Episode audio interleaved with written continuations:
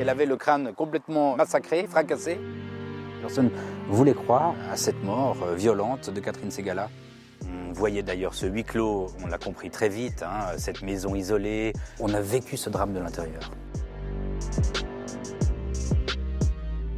Bienvenue, vous écoutez Sur les traces du crime, le podcast dédié aux grandes affaires romandes. Un podcast dans lequel le journaliste en charge du dossier au moment des faits revient là où tout s'est joué. Dans notre épisode aujourd'hui, nous nous retrouvons en compagnie d'Emmanuel Borloo, journaliste à 24 heures, avec qui nous allons revenir sur une affaire majeure. Peut-être même l'une des plus énigmatiques de la décennie. La mort violente de Catherine Segala, qui faisait partie du gouvernement communal de Vaux-sur-Morge. Cette paisible commune de la côte vaudoise figure parmi les plus riches de Suisse. Ce qui est intéressant dans cette sordide histoire, c'est qu'elle entremêle des personnalités du monde politique, scientifique et même culturel, puisque la défunte était la troisième épouse de Roger Jean Segala. Ce dernier s'apprêtait alors à remettre sa librairie spécialisée dans livres rares et donc précieux à son fils Laurent. Ironie du sort, le drame s'est produit au sein même du foyer du principal auteur de l'encyclopédie sur les grandes affaires criminelles. Je m'appelle Annette Kemileman et je vous invite aujourd'hui à vous replonger dans cette affaire hors norme qui a défrayé la chronique au-delà de nos frontières.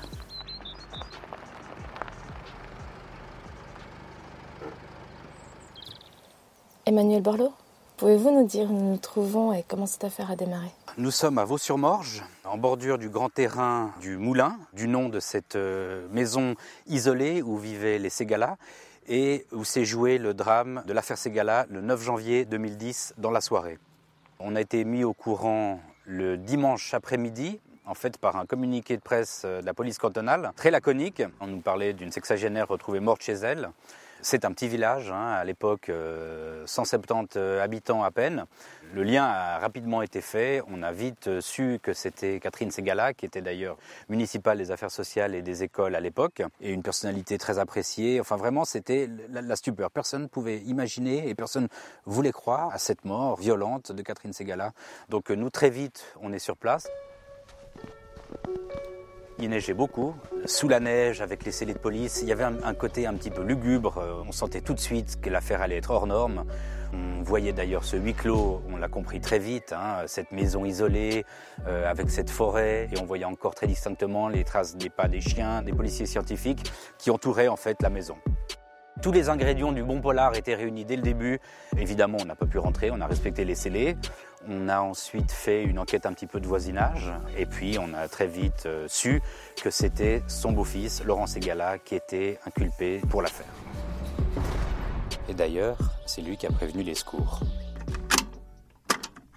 Oui, bonsoir. Je vous appelle parce que j'ai trouvé ma mère euh, au bas de l'escalier euh, lors d'une fac de sang et j'ai essayé de la. J'ai fait tout ce que j'ai pu, mais j'ai pas réussi à la sauver. Comment ça? Elle est décédée? Ah oui, j'ai essayé de faire des massages cardiaques, euh, bouche à bouche et tout. euh. Il y a combien de temps? Pendant une heure, j'ai j'ai- j'ai essayé de la. Pendant une heure, vous avez fait ça? Vous auriez dû nous appeler pour qu'on puisse vous aider un peu avant. Et très vite, on s'interroge vraiment sur cette personnalité. Que fait-il à Lausanne? Que fait-il à Vaux-sur-Morge C'est moi qui ai eu la délicate tâche ou mission d'apprendre à son chef direct au CNRS à Lyon ce qui se passait. Et donc j'ai appelé ce directeur de laboratoire en lui demandant faussement, naïvement, est-ce que vous savez où est Laurent Segala en ce moment?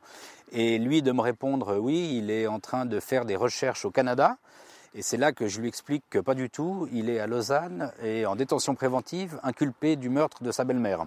Donc là, le supérieur tombe des nues, commence par euh, ne pas vouloir y croire, me demande de lui confirmer les faits et très vite m'explique que lui ne peut pas croire à cette version, que certes Laurent Segala est un personnage un peu décalé, un petit peu spécial, mais que euh, jamais au grand jamais il ne croit à la thèse de Laurent Segala meurtrier.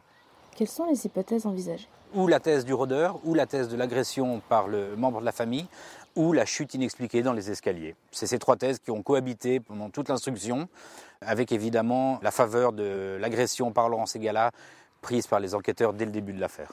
Est-ce que face à cette pression, le suspect numéro un maintient sa version? Donc, quatre jours après le drame, il y a une reconstitution qui est faite au moulin avec Laurent Segala et on lui demande très concrètement de refaire les gestes.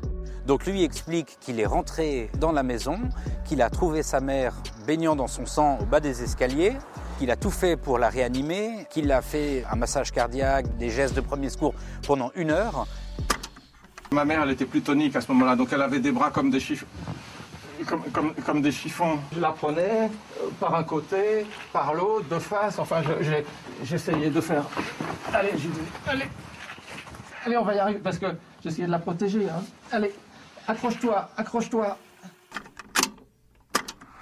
Et la police lui opposera le fait qu'elle avait le crâne complètement euh, massacré, fracassé, et qu'il aurait fallu appeler les secours tout de suite. Mais qu'est-ce qui a causé de telles lésions?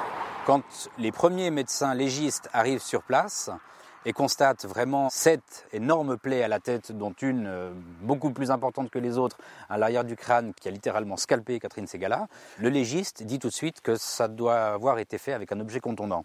Donc à partir de là, la grande question pour les policiers, c'est de savoir ce qu'est devenu cette arme du crime et de la chercher. Plusieurs battues sont organisées avec des chiens, avec des policiers scientifiques. Ils ont ratissé le terrain pendant des heures et des heures. Ils sont allés jusqu'à Tonon, où vivait Laurent Segala à l'époque, à la recherche de cette arme du crime qui n'a jamais été retrouvée.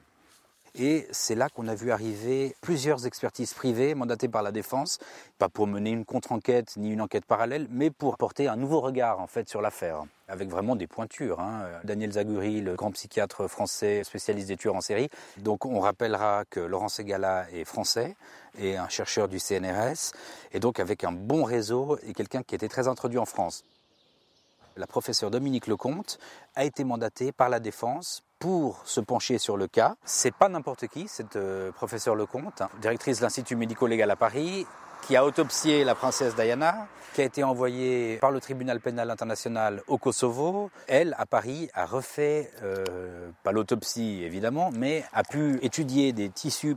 Elle est venue à Vaux-sur-Morge, elle a inspecté les lieux et il ressort de cette première expertise qu'elle penche beaucoup plus pour l'accident. Donc un malaise de Catherine Segala dans les escaliers qui l'aurait fait tomber et qui aurait pu, explique-t-elle, entraîner sa mort.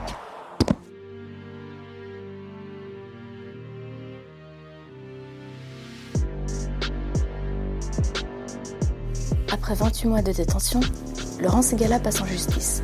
Le procès est très attendu. Permettra-t-il de faire la lumière sur ce qui s'est exactement passé ce funeste 9 janvier? En tout cas, il réserve son lot de surprises. Et ce, dès son ouverture, le 23 mai 2012. Nous retrouvons à présent Emmanuel Borloo pour la deuxième étape de ce récit.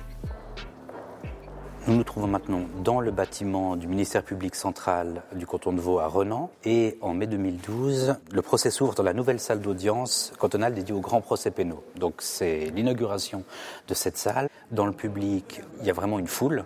On compte plus d'une centaine de personnes, beaucoup de médias, suisses et étrangers. On compte de très nombreux soutiens de Laurent Segala, donc beaucoup de Français, sa famille, ses filles, sa compagne, beaucoup de ses collègues euh, ou anciens collègues du CNRS. Et très vite, on sent une ambiance électrique et très lourde. Et Laurent Segala, quelle impression fait-il? On pensait le voir arriver les photographes étaient là très tôt. On apprendra plus tard qu'il est venu encore plus tôt et puis qu'il est passé par l'arrière du bâtiment dans un fourgon de police qui s'est garé bien au sous-sol où on ne pouvait pas le voir descendre. Donc voilà, le procès est enfin là, on le voit, il est assis entre ses avocats, donc ils sont trois, ces deux conseils suisses et un avocat français, Gilles Jean Portejoie, un proche de Mitterrand, de Sarkozy, l'ancien avocat de Bernard Tapie, de Johnny Hallyday, qui était là pour défendre Laurent Segala à sa demande. Et ce qui frappe d'entrée, c'est de voir Laurent Segala prostré. On a tellement entendu parler de ce généticien brillant, ce chercheur de CNRS, et là on voit apparaître un homme, alors évidemment fragilisé par la détention préventive, mais qui se défend pas très bien, qui parle peu, qui collabore pas beaucoup, et on a un peu un choc en le voyant en fait. Un autre moment qui a été très marquant dans les débats, je me souviens, c'est en fin de première matinée. On voit dans le film La Reconstitution qui était projeté Laurent Segala prostré en train de pleurer. Et on avait sous l'écran Laurent Segala en personne qui était dans la même position, prostré, accroupi, la tête dans les mains. Et on avait ces deux images qui se superposaient. Ça donnait une image assez troublante. Ça a été un, un des moments, en tout cas en ce qui me concerne, qui était assez marquant. On a vécu ce drame de l'intérieur. Est-ce que cette intensité est palpable dès le début du procès? Dans les premières minutes, il n'y a pas eu de round d'observation et on s'est tout de suite rendu compte que l'affaire était vraiment hors norme avec l'attitude de la Cour qui a d'emblée dénoncé des pressions dont elle avait été l'objet. Il y avait eu en quatre mois plus de 300 courriers envoyés aux procureurs, aux juges, des courriers de menaces, un petit peu de pression, de moquerie, où on voulait vraiment mettre la pression sur la justice euh, et beaucoup émanait du comité de soutien de Laurent Segala, ce qui a passablement énervé la Cour et qui nous a en tout cas euh, tout de suite mis dans le bain. Quelle est l'atmosphère générale? Une composante très importante du procès Ségala, ça se voyait déjà pendant l'instruction, ça a été cette opposition Suisse-France assez marquée, cette différence de culture judiciaire, juridique, politique, qui affleurait tout au long du procès et qui a finalement marqué et donner une orientation assez singulière à ce procès. Quand on entend les experts privés mandatés par la défense s'exprimer, on voit bien un agacement, on sent bien une exaspération pour ces experts un petit peu hors sol qui viennent donner leur avis quand ce n'est pas des leçons. Et d'un autre côté, on a les experts mandatés par le procureur de l'époque. Et en fait, on a voilà, ces deux thèses qui s'affrontent. L'agression d'un côté, le malaise, ou en tout cas l'innocence de Laurent Ségala de l'autre. Le premier jour, les policiers expliquent comment eux, tout de suite, se sont forgés leur intime conviction de la culpabilité de Laurent Segala. Ils s'étonnent, par exemple, que euh, Segala se soit changé deux fois, qu'on retrouve des chemises pleines de sang dans la machine à laver, qu'il ait nettoyé près de 30 mètres carrés de surface ensanglantée, qu'il ait mis plus d'une heure à joindre les secours. Voilà. Et comment ces débats sont-ils restitués au public? On a pris le parti d'une couverture des débats en direct. Une retranscription de l'intégralité du procès, quasi mot à mot, est diffusée en temps réel sur Internet, sur nos plateformes. C'est pour 24 heures, moi qui me suis chargé de l'exercice. Un exercice très prenant, compliqué, quand euh, c'est les experts euh, psychiatres qui s'enchaînent et qui parlent euh, de dissociation et d'épisodes mnésiques, il faut vraiment comprendre vite et bien. Il faut pouvoir essayer de saisir le bon mot, mais en même temps de taper ce qu'on vient d'entendre, mais d'écouter ce qui continue à être dit, d'avoir un œil sur la salle. Pour le procès Ségala, c'est pour les sept jours d'audience plus de 130 pages qui ont été rédigées et diffusées en temps réel sur Internet. Et quel est le verdict? La salle a jamais été aussi pleine. Et je me souviens, le président du tribunal a annoncé la relaxe. Et il s'est passé 3-4 secondes de flottement, où, on était suspendu un fil, personne a vraiment réalisé tout de suite. Et tout d'un coup, je me souviens du coin de l'œil voir l'avocat de Laurent Segala euh, faire le pouce euh, levé de la victoire en disant c'est bon. Et là, ça a été vraiment une explosion de joie qu'on voit rarement dans les tribunaux, des applaudissements. Laurent Ségala en pleurs, mais cette fois de bonheur. Sa famille, on n'en parle même pas. Tout le monde est sorti, et puis deux heures plus tard, Laurent Ségala rangeait ses affaires dans sa cellule, était libéré et repartait en France le soir même.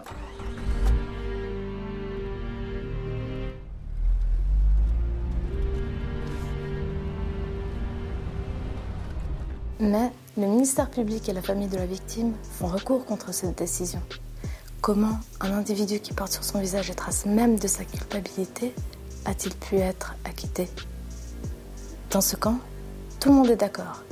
Les marques de griffure immortalisées par les experts sur le visage du prévenu sont la signature de Catherine qui cherchait à se défendre contre son bourreau. Le deuxième procès se tient à Lausanne, au palais de l'Ermitage. Le 29 novembre 2012, Laurent Segala est donc de retour sur le banc des accusés.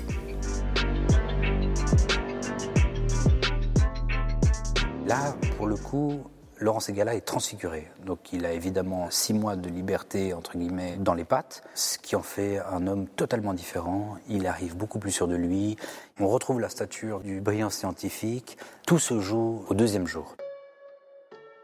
Pour comprendre, il faut savoir que Laurent Segala est au bénéfice d'un sauf-conduit pour le premier jour, donc qui lui garantit le passage de la frontière sans problème, mais le sauf-conduit n'est pas valable pour le deuxième jour. Donc Laurent Segala ne prend pas le risque de revenir le lendemain donc il n'entend pas le verdict de culpabilité prononcé à son encontre, mais il a passé la frontière en homme libre la veille, et c'est sur ce détail que la France s'appuiera et ne voudra jamais en démordre pour ne pas faire incarcérer Laurent Segala, ni évidemment l'extrader à la Suisse. Parce que pour la France, on ne parlera pas d'un homme en cavale, vu qu'il aura passé la frontière en homme libre.